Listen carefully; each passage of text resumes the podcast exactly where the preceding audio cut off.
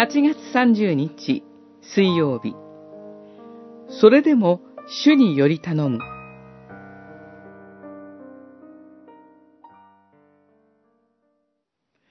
ヒゼキヤは聖なる高台を取り除き石柱を打ち壊しアシェラ像を切り倒しモーセの作った聖堂の蛇を打ち砕いた。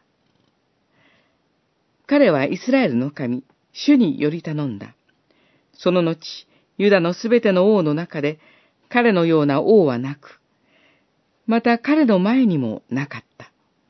列王記下、十八章、四節、五節。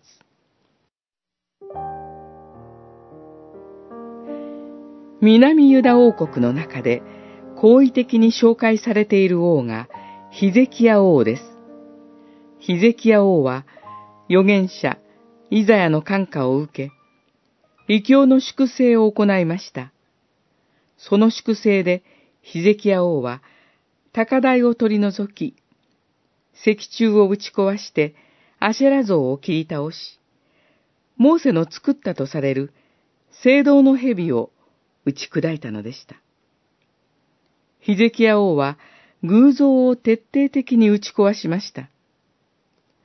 様々なイスラエルの王が存在した中で、聖書は良い王と悪い王を挙げています。その基準はただ一つ、偶像礼拝をしたか、しないかです。そして、ヒゼキヤ王は偶像を徹底的に打ち壊したゆえに、名君として挙げられているのです。さらに、名君として挙げられた理由は、彼はイスラエルの神、主により頼んだからだと言われています。ヒゼキヤ王は主により頼みました。主の戒めを守り、主の言葉を信じて実行することにおいて、主により頼みました。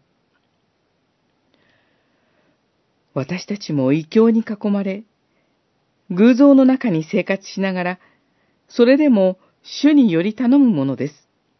ですから、主の戒めを守り、主の言葉を信じ続け、偶像を避けて生きていきましょう。